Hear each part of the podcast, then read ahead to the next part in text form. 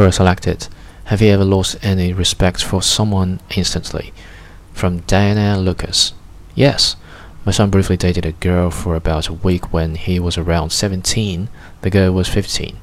Her mother came to drop her daughter off at our house as I was going to take them somewhere, a movie or something, I think. This is my first meeting with her mother. She proceeded to get out of the car and we started talking pleasantly. She then told me that she can tell worthwhile decent people by their vehicles and houses.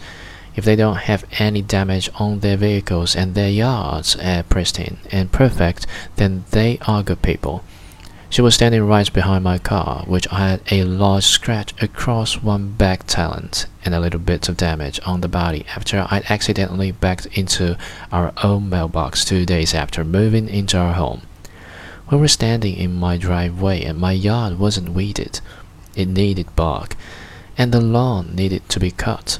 Instead of working on my yard, I spent most of that summer volunteering at my son's school, helping with the music program which her daughter was also in, including spending every day at band camp, feeding those students during breakfast, lunch, and dinner. She knew this too, and never volunteered to help. Any shred of respect I had for these women evaporated in the moment.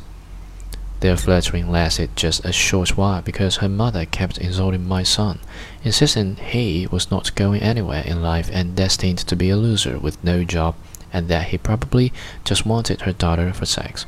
She couldn't have been further off the mark. My son broke it off because the girl acted so immaturely.